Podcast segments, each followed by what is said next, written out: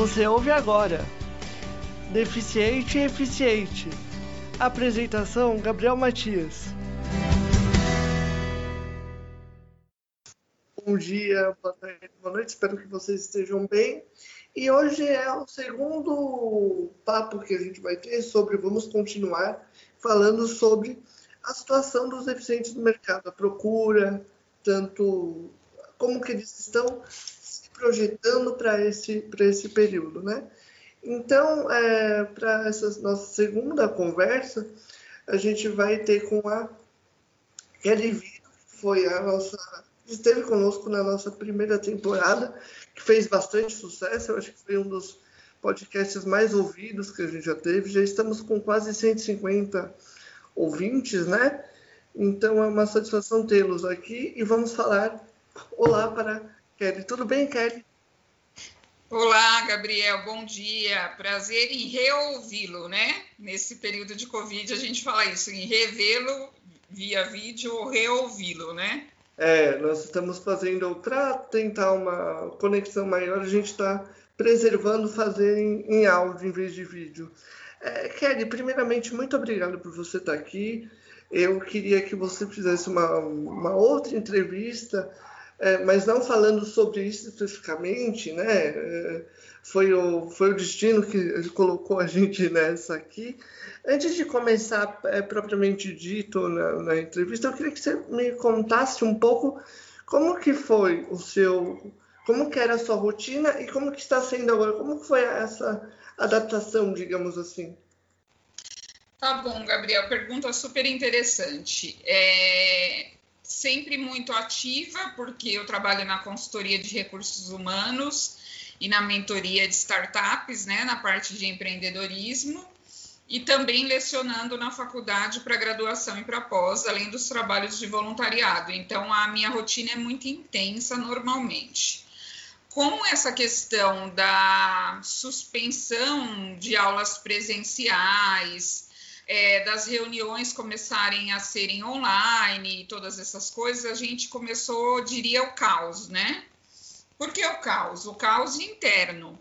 Porque trabalhar home office exige toda uma organização já de praxe. É, pensando que todo mundo, nesse momento, também foi trabalhar em casa gradualmente, o caos ele se triplicou, né? Como eu, como eu costumo dizer, ele ficou ao cubo. Hum. Porque quando a gente pensa o seguinte, né? Várias pessoas é, mudando a rotina simultaneamente. E eu me peguei até em um dia, brincava com os, com os alunos de uma aula de graduação e falei para eles que eu ressuscitei aqui em casa um reloginho, sem fazer propagandas, né? Mas que eu comprei na Multicoisas, um relógio digital, pequenininho. E teve um dia que eu estava tão cansada e a rotina foi tão intensa e eu fui dormir às três da manhã e acordei, sei lá, que eu costumo fazer meditação. Acordei lá às cinco e meia e eu falei, para tudo, para que eu preciso descer desse mundo. É, esse período ele vai continuar, porque a gente sabe que a doença tem só três certezas. Ela é um vírus, ela é de rápida contaminação e ela é grave e afeta os pulmões de uma forma que é diferente para cada um, apesar de grave. E não, e não só os pulmões, né? não só os pulmões, né, né, Kelly? Sim, sim. A gente fala os pulmões porque é, é o lugar que lá que o vírus se agarra, né? Que ele mais gosta. Sim. Mas a gente tem visto desdobramentos que são desde o óbito até questões aí que são complicações diversas. E apesar de eu ser ativa, eu tenho baixa imunidade, isso é uma questão familiar, né? E te dizer que é, acho que ela vem nos trazer uma reflexão que é muito assim é, predominante e preponderante para o nosso tempo, que é o repensar das nossas ações para com o próximo e como a nossa existência é ínfima, como todos somos iguais. é, nunca esteve tão em voga, o direito de ir e vir de todos acabou sendo cerceado, mesmo para aqueles que são os profissionais que nós já aproveitamos para agradecer, que são os profissionais aí das chamadas é, necessidades e serviços essenciais, né? Desde a saúde até aquela pessoa que é o coletor de, de lixo mas não, os cuidados são tremendos, né? Você vai sair de casa, você precisa se paramentar. Você chegou em casa, você também precisa ter todo um hábito de higiene. O que eu imagino que deve se duplicar aí a tarefa para a pessoa que é, é, deficiente, seja ela visual, motor, auditivo. É, é, o, por exemplo, o visual ele precisa do toque. E é uma das, é, das formas de contaminação, né? Mais severas. Sim. Sim. Então, então nesse caso, assim, só para fechar e te passar a palavra, Gabriel, eu, eu voltei aos hábitos antigos. Eu peguei, percebi que eu não estava respeitando a agenda eletrônica, peguei um caderno, fiz uma anotação de cada tarefa e o tempo que eu demorava para realizar essa tarefa. Coloquei o relógio sobre a mesa para poder é, priorizar as reuniões que eu participaria, as que eu não participaria, o tempo de cada reunião, o pedido de licença para sair, que eu começaria outro compromisso, e até para o horário do café da manhã, café da tarde, o almoço e o jantar e o descanso, principalmente. Você cronometrou tudo? Tudo, tudo, tudo. Parece uma loucura, mas eu tô com o relógio aqui sobre a mesa, entendeu? É, e, e, o meu organismo, assim, e até o horário do sol, porque como eu faço meditação, eu faço meditação é bem cedo, mas, por exemplo, eu separei um horário que eu vou até a, a, a varanda, que eu tenho esse privilégio, né? É, como as pessoas que têm quintal, e eu vou lá e eu cronometro esse horário, que é o horário do café porque eu, é, com todo mundo em casa, eu me pegava com. É, teve um dia que eu tinha só em um canal, que é um canal de mentoria de recursos humanos, eu tinha 138 mensagens em 20 Meu minutos. Deus. Então, é, junto com as tarefas que do lar que você precisa se dedicar, que é cozinhar, passar, lavar, aqueles que estão me ouvindo aí que são filhos, né? As mamães aí elas têm os papais e os porque os auxiliares do lar eles estão em suas casas para a gente evitar essa contaminação dentro Sim. do possível. Então são desafios que um dos meus alunos davam risada porque eu apesar de saber cozinhar a parte gourmet, coisas básicas eu não sabia. Então eu fui cozinhar feijão pela primeira vez e eu fui pedir um tutorial para um amigo que é gerente de RH. Falei para ele, precisa de um socorro. Ele, o que é? Que eu falei, eu preciso aprender a fazer feijão, né? Então são coisas que a gente assim ri depois, mas a gente percebe que desde esses cuidados básicos a nossa rotina mudou e as empresas também desesperadas é, para fazer um plano que eu não sei se é de conhecimento de todos, mas é chamado de plano de contingência. Que no Brasil pouco se faz. Existem empresas que já estavam preparadas para a Covid em dezembro. Como assim, Kelly? É, mas a pandemia começou agora. Não, mas já tinham empresas que, por conta dos dados mundiais, elas já estavam preparadas desde dezembro.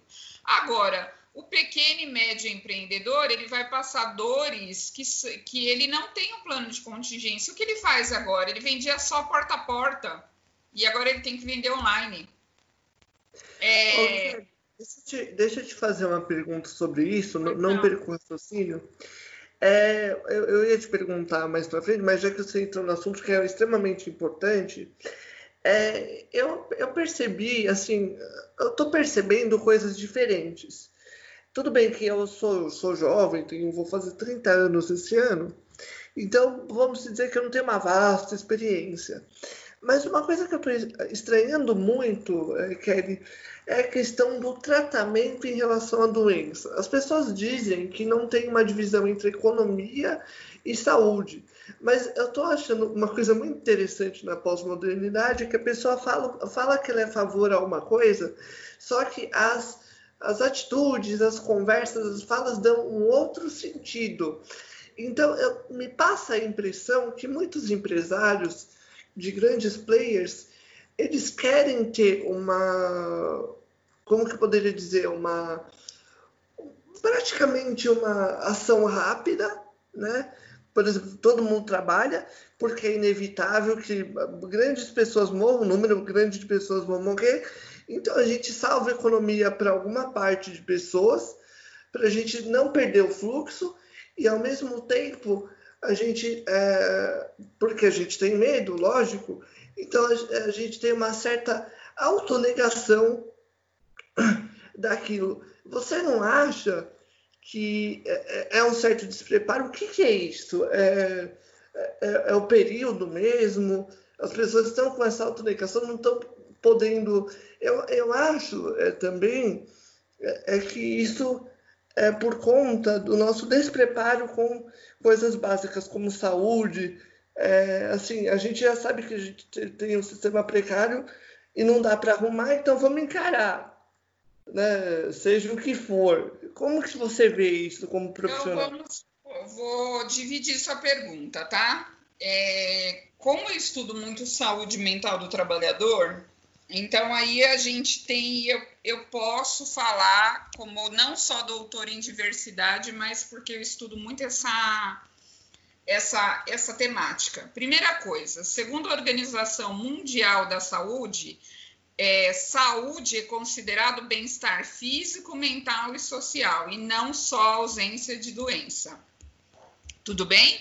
Anteriormente era considerado ausência de doença. Qual o grande problema? No trabalho, então, quer dizer que nós precisamos promover a saúde física, mental e social no trabalho. Olha que super desafio. Por quê? No Brasil, ouso dizer, pelos números que comprovam, corroboram esse entendimento, que a maioria das empresas ainda caminha para essa promoção dessa saúde ao trabalhador, porque ela ainda trabalha muito em prol, principalmente o médio e pequeno empresário, por conta da falta de conhecimento para o cumprimento das chamadas das leis afirmativas. Exemplo, a lei de cotas de deficiência. Certo. Você pode você pode perceber que depois da mudança da lei, muitos deficientes foram dispensados. Sim, sim. Tudo bem? Então, isso demonstra a questão da, do uso de equipamento de proteção individual. Olha quantos desafios é, essa doença ela traz à tona para nós. Por exemplo, a precariedade do, do transporte público, é, porque ele não tem, ele não é necessário que ele seja limpo somente em tempos de Covid. Esse é um direito nosso como cidadão, porque nós pagamos imposto. O SUS entrar em colapso, né? SUS, assim, a gente fala assim, né? Mas na verdade, assim, o sistema de saúde brasileiro ele já vem de um colapso, né? O que a gente tenta evitar agora é a falência. E nesse caso, deixa entrando nos empresários, o que eu percebo existe aí do, dois tipos de empresários. Uns que trabalham, diria três, uns que trabalham para sobreviver no Brasil, que, é, que a vida do empresário não é fácil no Brasil, com a questão de impostos e etc. Um empresário que ainda precisa ser educado nesse sentido de promoção da qualidade de vida do trabalhador. E, e, também do, do, trabalho com a pessoa com deficiência, da pessoa reabilitada, da pessoa que tem problemas de saúde mental. Um segundo grupo que está muito à frente, avançado, que é um grupo pequeno, e aí eu quero até busquei aqui no Facebook para falar o nome dele, porque eu achei um cara sensacional. É, ele saiu muito à frente logo que a gente começou com esse, essa questão da, da Covid-19, né? Com todo esse colapso. É o Tiago Lima, é, fundador e CEO da Link Ape, né? que é uma empresa de tecnologia, onde ele se ofereceu para criar mídias digitais para os pequenos e médios empresários nesse tempo de crise. Agora vamos lá, vamos lá para o grupo que é um grupo que se enquadra na sua fala, né? Então eu tive grandes empresários, players, que me falaram o seguinte: eu vou mandar agora meu, meu colaborador trabalhar home office e ele não vai trabalhar. Como é que eu monitoro ele, que ele está trabalhando ou não? Simples, pelo resultado, que já deveria ser o que nós faríamos em qualquer tempo, sim ou não? Outra coisa, pensar que eu preciso monitorar o trabalhador, isso é, pressupõe que o trabalhador é preguiçoso e que ele precisa ser monitorado. Ou seja, a gente volta lá para o Taylorismo, certo? É, precisa de, um, de uma doutrinação, né?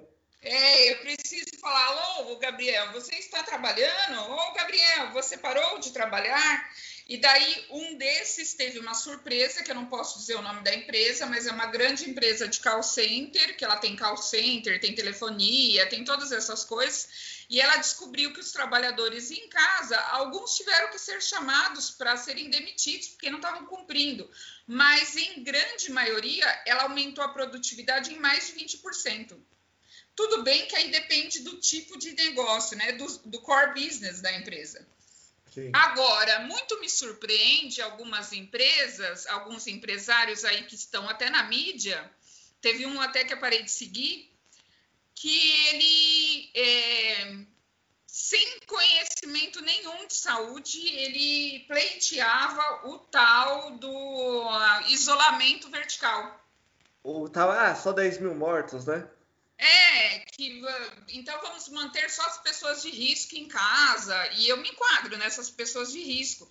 E, uma, e um dia, numa fala dele na live, ele, ele me dizia assim: é porque essas pessoas não trabalham. E eu estava trabalhando até as três da manhã.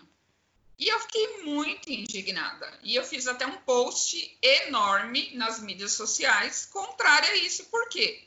A gente sabe que a Covid-19 ela traz uma contaminação que, claro, que ela é, se agrava para o grupo de risco, porém, todos estão sujeitos ao mesmo risco, porque a gente não sabe como essa doença se comporta.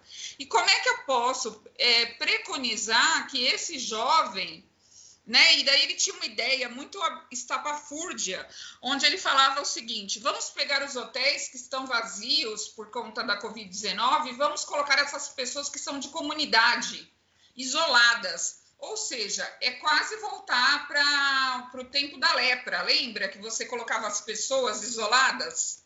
Pensar é, que as é, pessoas sim. não têm que ter convívio. É, é para eu, eu percebo que aí eu só estou falando do bem-estar físico e o bem-estar físico dele como empresário.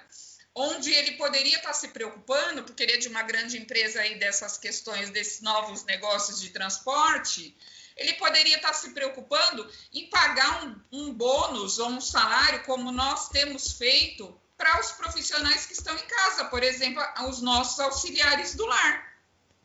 Por que, que ele não paga? Porque ele tem dinheiro até a última geração. Por que, que ele não paga um bônus para aquele cara que faz o transporte, né? E hoje ele está parado? Por que, que ele não paga uma taxa em cima das estrelinhas que essa pessoa tem?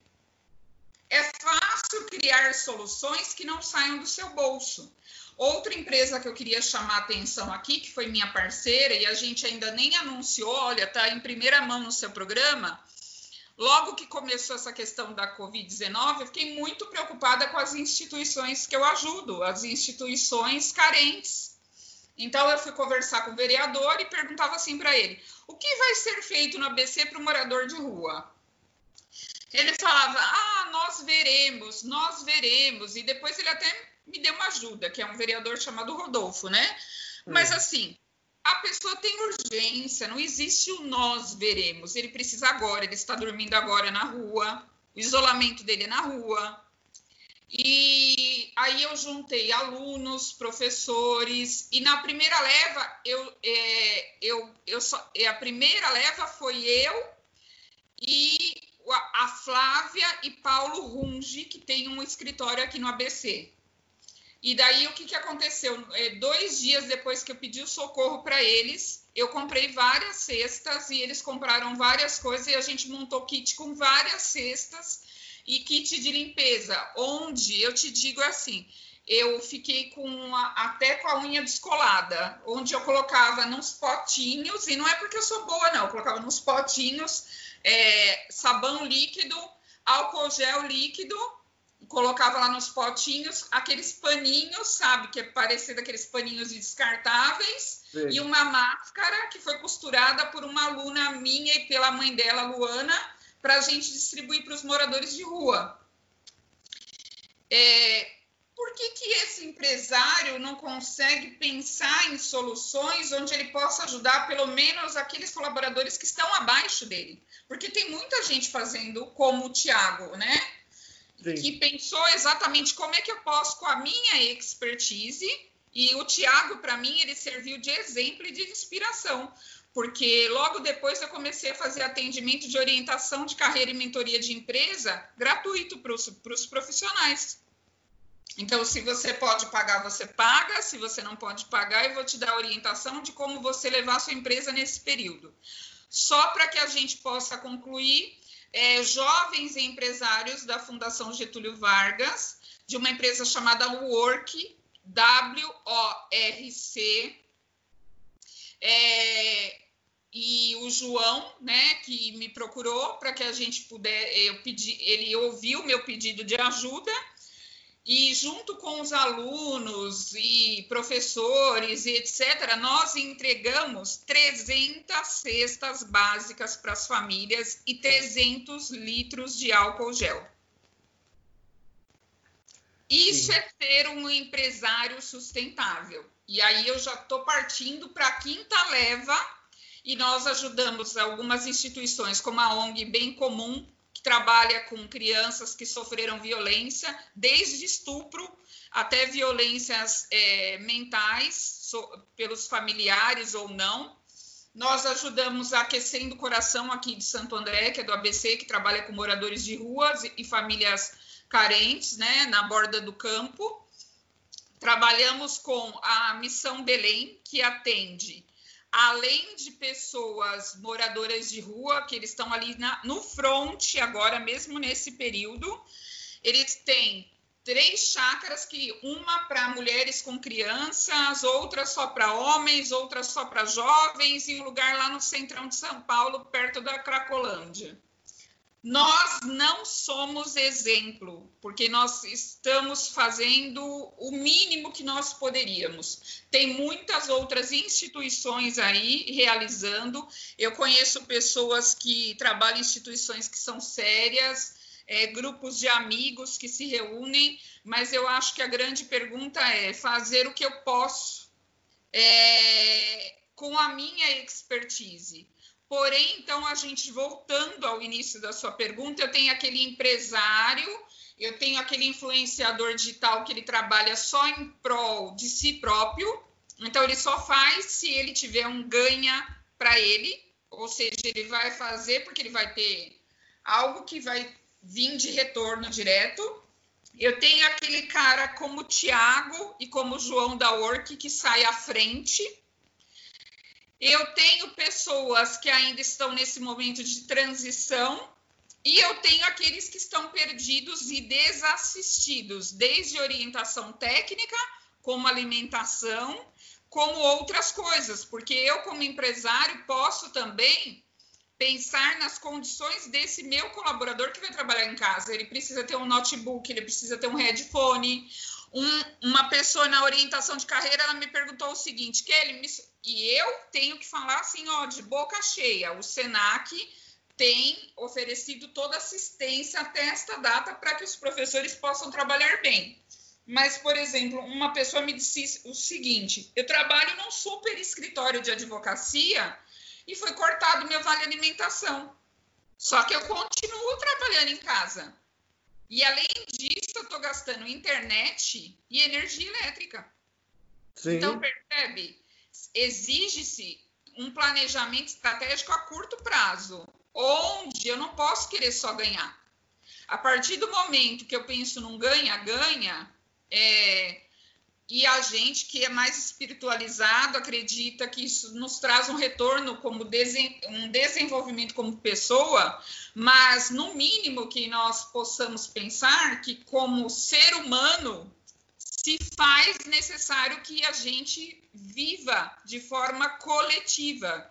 E isso é trabalhar em prol do outro também sem esperar nada em troca, o que é um exercício diário, não é algo fácil. Ô Kelly, você acha que a gente volta um pouco que a gente falou na, na sua visita anterior lá na universidade, no primeiro podcast? Você acha que falta um pouco de educação no sentido educação um pouco mais é, é política, no sentido que assim, será que esses empresários que você fala que são poucos empresários que acham que é só ganhar, você acha que eles acreditam que isso realmente é o liberalismo? Quer dizer, é, eu vejo muito discurso libera, de liberais assim é que não se representa o liberalismo. Eu posso dizer para você que eu sou de, de centro-direita e, e, o, e, o, liberal não é exatamente isso. E, e inclusive, é, tem um comentarista político que eu posso é, citar aqui, o Marco Antônio Villa, que ele fala que tem muitos empresários que são ignorantes mesmo, que não leem, que não conhecem. É, pelo sentido que você está falando, eu acho que é mais ou menos isso, né? É, eu acho que é uma grande oportunidade para que a gente possa fazer uma formação desses empresários na parte sociopolítica, mas também na parte humana. É, eu esqueci de citar uma pessoa que é. O nome dele é Tanabe, e ele é do do supermercado Vilas e ele vendeu a preço de custo todos os leites em pó e achocolatados que a gente comprou para as crianças. Mas ele também, durante esse período, ele esteve no front aí nas ruas, entregando para moradores de rua é, alimento. Ninguém está falando que você tem que se pôr em risco, porque cada um sabe dentro da, da sua família o que, que, ele, o que ele pode oferecer, porque você não vai sair para a rua e, e colocar em risco, né? É, você vai fazer da maneira que você acha que você pode articular isso, né? Porque também é, ser um ser humano melhor preconiza você trabalhar com seus alcances e limites. Mas você está certo. O empresário brasileiro, a, a exemplo de muitos lugares no mundo, ele precisa ainda de uma formação técnica, sociopolítica e uma formação humana nós temos brilhantes exemplos de empresários jovens, de idade mediana e mais sêniores. É, não vamos é, ser hipócritas e dizer que todos são assim, mas a gente tem muita gente no cenário é, aí da mídia que falta uma formação política. A gente vê eles falando altas bobagens assim políticas, né? É, então falta assim, falta leitura, falta informação, mas daí a gente volta lá no, na base, que é a educação, né? É a formação. Sim. Agora, é, quando a gente pensa que é, só para a gente amarrar a nossa discussão, se eu tenho essa tratativa num momento como este, que é um momento que nós estamos isolados em casa, que é um momento quase de guerra mundial, você imagine qual a minha tratativa para com o deficiente que é considerado mais vulnerável? É, nisso, nesse ponto que você me jogou, Cris, eu vou, eu vou, eu vou te amarrar um pouco mais. A gente já vinha de um processo de, vamos dizer assim, de, de adequação, vamos dizer assim, né? É, busca de direitos, busca de, de acesso. Lembra que você me disse, porque foi uma entrevista muito marcante, que o deficiente tinha que ter mais espaço, é, os empresários tinham que ver o deficiente ainda com outros olhos, dar oportunidade em outras áreas, áreas de ensino superior. O que você acha que a Covid pode ter atrasado nesse sentido? Eu acho que a Covid ela vem no e aí eu venho, eu tenho uma opinião um pouco diferente, viu, Gabriel? Eu acho que talvez a gente não tenha uma, um retrocesso.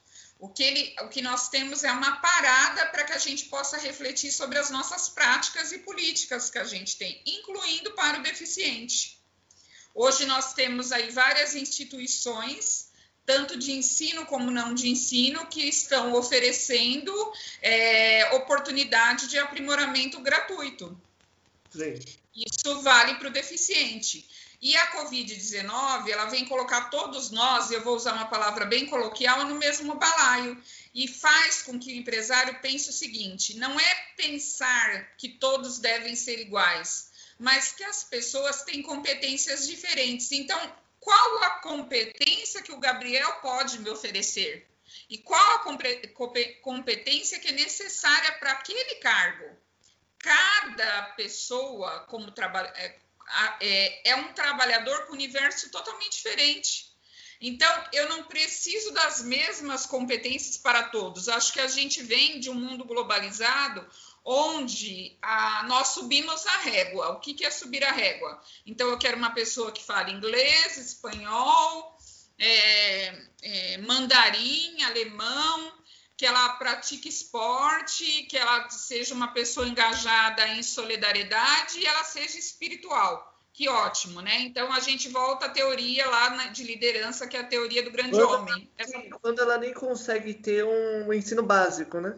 Essa pessoa não existe, né? Eu vou ao banco e eu tenho uma pessoa que, em vez de escrever, que é gerente, e eu tô te falando isso, eu vou te dar o exemplo da escrita, mas era uma palavra que eu não lembro, mas eu fiquei até com os pelos do braço arrepiado, né? Porque eu peguei e falei assim não por a pessoa não saber escrever, preste atenção, Sim. mas porque ela estava na posição de gerente do banco. E é como se ela tivesse escrito casa, em vez de casa com S, ela escreveu caça, com cedilha. Sim. Sim. E eu fiquei pensando, será que eu falo para essa pessoa que ela escreveu errado ou não? Porque eu posso, porque a gente também tem uma fragilidade nas emoções hoje em dia. Porque em um mundo contemporâneo, que eu sou chamado para ser um super-homem ou uma super-mulher, eu sou a todo momento julgado e colocado na vidraça. Hum. As pessoas dizem que elas querem é, sinceridade e assertividade, porém, o mundo tem pouco espaço para isso. Sim. Quando nós falamos de verdades veladas, por exemplo, o Brasil é um país preconceituoso. Ele é um país preconceituoso. É, os números dizem isso. As mulheres ganham menos do que os homens, até 40%. Ela é CEO da empresa, mas ela não consegue permanecer no cargo pelo teto de vidro, que é algo que a gente vai falar em uma outra data. O deficiente é colocado para trabalhar no arquivo. Por que, que ele é colocado para trabalhar no arquivo em algumas instituições? Só para cumprir a lei de cotas. O que, que diz a lei? Que, o, que esse trabalhador deficiente ele deve ter acesso chance de escolha, ou seja, eu não dou qualquer coisa para ele, ele pode escolher onde ele quer trabalhar, desenvolvimento, ascensão e permanência. Eu tenho cinco pilares aí. E muitas vezes o trabalhador deficiente ele é escolhido, ele não escolhe, e ele é colocado, ele é posto Enquanto em algumas instituições eu tenho práticas e políticas que são para a diversidade, em outras eu tenho apenas um negro no departamento administrativo. E não estou falando de CEO, eu estou falando só de departamento administrativo.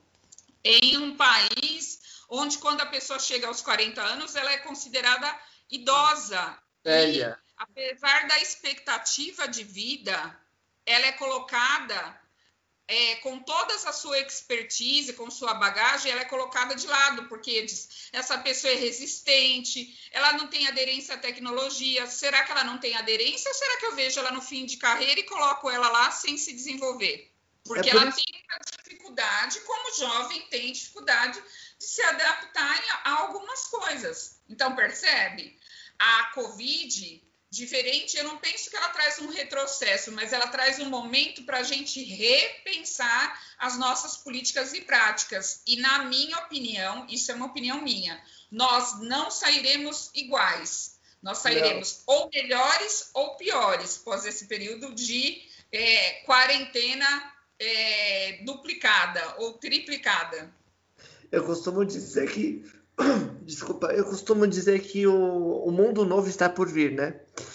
E, e, e, Kelly, eu queria te falar uma coisa que eu acho que até o ouvinte já deve estar com um pouco de saco cheio, porque eu falei nisso num episódio que eu gravei com a primeira consultora, a Thalita do, do Inovare. É, um dia eu estava, antes da pandemia, acho que umas duas semanas antes de estourar tudo isso, eu fui numa participar de um processo seletivo. E aí ela falou daquela, daquele núcleo né, de diversidade, e ela me falou que esse núcleo tinha é, deficientes, negros e mulheres. Quando ela me disse mulheres, eu tomei um susto. Porque se você pensar de um lado, as mulheres têm uma garantia de um núcleo de diversidade legal, porque elas vão ter um, um ganho, alguma coisa, garantia de, de, um sustento do emprego. Por outro lado, Cris, eu queria é, sua opinião sobre isso. É, você não acha que colocar uma mulher num, numa questão de diversidade não é um pouco retrocesso no sentido que a mulher ela está completamente apta a produzir até melhor do que um homem? Ou seja, acho que você entendeu minha pergunta, né? Entendi, e eu tenho uma opinião bem formada sobre isso, apesar da gente falar, né, aquela opinião formada sobre tudo, como diz a música, né? Sim. Mas eu tenho uma opinião muito clara, ancorada em dados, né? Eu tô bem dados, sinceramente, fiquei assustado. Não, mas não se assuste, não. Quando a gente fala sobre essa, essas questões da mulher, a mulher precisa ter lugar, sim, nesses comitês. Por quê? Vou te dar um exemplo de uma boa empresa. Na Nestlé, a cada processo seletivo eu tenho, vamos supor que eu tenha lá em uma vaga cinco candidatos, três ou dois precisam ser mulheres. Essa foi uma política colocada. Por quê? As mulheres, apesar de mais escolarizadas, isso quem diz são os números, né? A pesquisa de amostra de domicílios, ela ainda tem menos oportunidades do que os homens. As mulheres ainda têm menor é, fala em conselhos de pesquisa científica e engenharia, apesar de terem as mesmas habilidades, conhecimentos e competências, quando a gente fala de resultado. Então, se faz necessário. Assim como também se colocar é, ontem eu via uma reportagem, achei, bem interessante aí em um jornal que passa de domingo, né? E falava de um grande artista da nossa época que faleceu, né? Nem vamos citar nomes para as pessoas não pensarem que a gente está fazendo apologia à, à sua profissão, né, Gabriel? Sim, sim, sim. Da comunicação. E daí ele falava assim que uma das músicas dele citava a homossexualidade. E ninguém nunca nem imaginou. E daí a gente precisa pensar que esse grupo também precisa estar no comitê de diversidade, porque assim como o Gabriel tem direito de, e a Kelly de pôr a foto, você da sua namorada e eu do meu namorado sobre a mesa, aquela pessoa que é, é que tem um parceiro, né? Um homem que tem um parceiro, uma mulher que tem uma parceira, ele tem que ter esse direito também. Sim. Então, o que, que a gente fala assim? É, por que, que a gente fala de políticas e práticas? Porque, por exemplo, eu posso incluir o meu parceiro no plano de saúde, eu, mulher? Até pouco tempo eu não podia. Sim. Uma pessoa que é casada com uma pessoa é, com outro do mesmo sexo pode colocar no plano de saúde? Não pode. Então quer dizer que as políticas elas não são iguais para todos. Você que é deficiente, eu recebo meu vale transporte e posso receber o auxílio é, combustível. Você tem auxílio para o seu cuidador no pacote de benefícios?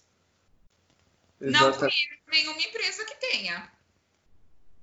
E às vezes você precisa, sim ou não? Você pode levar o seu cão guia para trabalhar com você? Exatamente. Ó, percebe como é complicado? E o que, que, é mais complicado? O mais complicado é não discutir e fingir que, porque nós somos um país de etnia diversa, que nós temos políticas e práticas diversas. Assim como fingir que existe um país que nós somos, é, temos, somos e aptos e temos expertise para colocar políticas e práticas para o bem-estar do trabalhador. A gente ainda caminha a passos de formiga, porque nós não conhecemos. Se nós não refletirmos, discutirmos e inovarmos nesse sentido, nós não teremos avanço. Então, eu não vejo a Covid-19 como um retrocesso, mas sim como um período que nós fomos, como se o relógio estivesse acelerado e ele nos cobrando. pane sabe, explodiu, sabe que nem o desenho do pica-pau? Sei, sei. E daí você talvez fale assim, mas eu nunca assisti esse desenho que tá ouvindo o podcast, então você é muito estranho. Vai assistir o desenho lá no Boomerang, tá? Ou puxa no YouTube. Que nem o desenho do pica-pau, explodiu o relógio, tá na hora de consertar. O mundo está nos chamando para práticas mais colaborativas para que nós possamos ser profissionais e empresários com responsabilidade social. E isso perpassa direto pelo ser humano e pela tratativa com o meu semelhante melhor. Nós, de RH, somos o instrumento que vai fornecer essa expertise para os empresários. E eles, aptos poderão executar da maneira que ele achar mais adequada, porque RH também não é um, um, tirador de pedido, mas ele também não é um cara que demanda uma receita de bolo. Às vezes eu vejo também no RH um profissional ótimo e do outro lado eu vejo um inflexível, que ele quer que o empresário se garrisca aquilo que ele acredita, que nem perpassa por, por, por livros ou nada, é algo que ele traz como bagagem de vida. Cada pessoa tem uma experiência diferente cada um tem sofrido de forma diferente. Eu costumo dizer que esse período de isolamento, você está conversando hoje comigo, eu estou bem, amanhã eu posso estar tá muito triste, melancólicos, tudo bem? Porque nós não fomos forjados para esse isolamento. Nós somos seres sociais. Sim. E, esse, e, e esse isolamento nos traz um sofrimento é, no, cada um tem dores diferentes. O Gabriel ele tem um, um, perigo, um risco mais eminente de ir para a rua, o outro tem um pai ou uma mãe que é idosa, o outro teve o salário diminuído, é, um tem baixa imunidade, como no meu caso, eu vou ao mercado e os meus, os meus amigos aqui, eles tiram sarro, eles falam que eu sou a garota propaganda da, do lisoforme. Porque eu espirro lisoforme em todo mundo, é, espirro na, em uma área de segurança que tem aqui, mas o ano passado eu peguei uma bactéria de uma criança e eu fiquei sete dias internado, então eu senti na pele. Eu sei do que, que eu estou vivenciando. Então, é, cada um tem uma experiência de vida diferente. Então, é necessário que se permita o ser humano é, exercer aquilo que ele foi forjado, ser humano. Isso é com suas é, qualidades e com seus pontos a serem aprimorados, com suas loucuras, e nunca foi tão necessário, e quando eu falo loucuras, assim, com as suas excentricidades, e nunca foi tão necessário se entender que ser deficiente é não entender que a contemporaneidade nos chama ao desafio de juntos construirmos um novo futuro, que está nascendo a fórceps, né? Todos nós estamos passando essas dores de parto e não sabemos quando é, esse futuro irá nascer. É, Kelly, a entrevista está ótima. E o tempo, o tempo voa, né? Você veja como. É, que... acabou já, né? Eu falo muito, Gabriel. Não, pra mim tá ótimo. Se quiser. É, eu Não, queria... a gente continua no próximo. Acho que a, a, gente tem que. Eu sempre costumo dizer que o pensar ele exige também um silenciar. Então eu, eu acredito assim. Eu, eu assisti um vídeo muito interessante. Eu assisti cinco vezes esse vídeo, né? E uma das partes, eu vou até pegar aqui no meu caderno que, que falava, que eu achei bem interessante, que eu fiz quase um fichamento do vídeo, ele falava assim. Só um minutinho aqui, Gabriel, que eu vou achar nas minhas anotações aqui, eu vou achar o seguinte. A dor de mudar só não é maior do que a dor de permanecer como está a dor de mudar não, é maior do que a dor de permanecer como está. E daí ele falava o seguinte: é, eu, como árvore, quero continuar parado, porém o vento não me deixa, ele continua a me impulsionar a balançar as minhas folhagens. Eu queria terminar com essa reflexão para todos nós, como profissionais, como seres humanos, como familiares, como seres e mais do que seres, como atores sociais, responsáveis pela construção da nossa realidade. Ah, perfeito. Então, eu ia te perguntar se você queria deixar alguma. Eu já deixei. Você já deixou, né? E eu tinha várias perguntas para você mesmo de como, como está o mercado, como que ele vai ser. E aí a gente deixa para uma próxima, então. A gente fala na próxima semana, fica tranquilo. Ótimo. A você, meu ouvinte, muito obrigado pelo, pela nossa, por ouvir nossas discussões. Pelo que vimos aqui, a gente vai ter muito mais discussões como essa.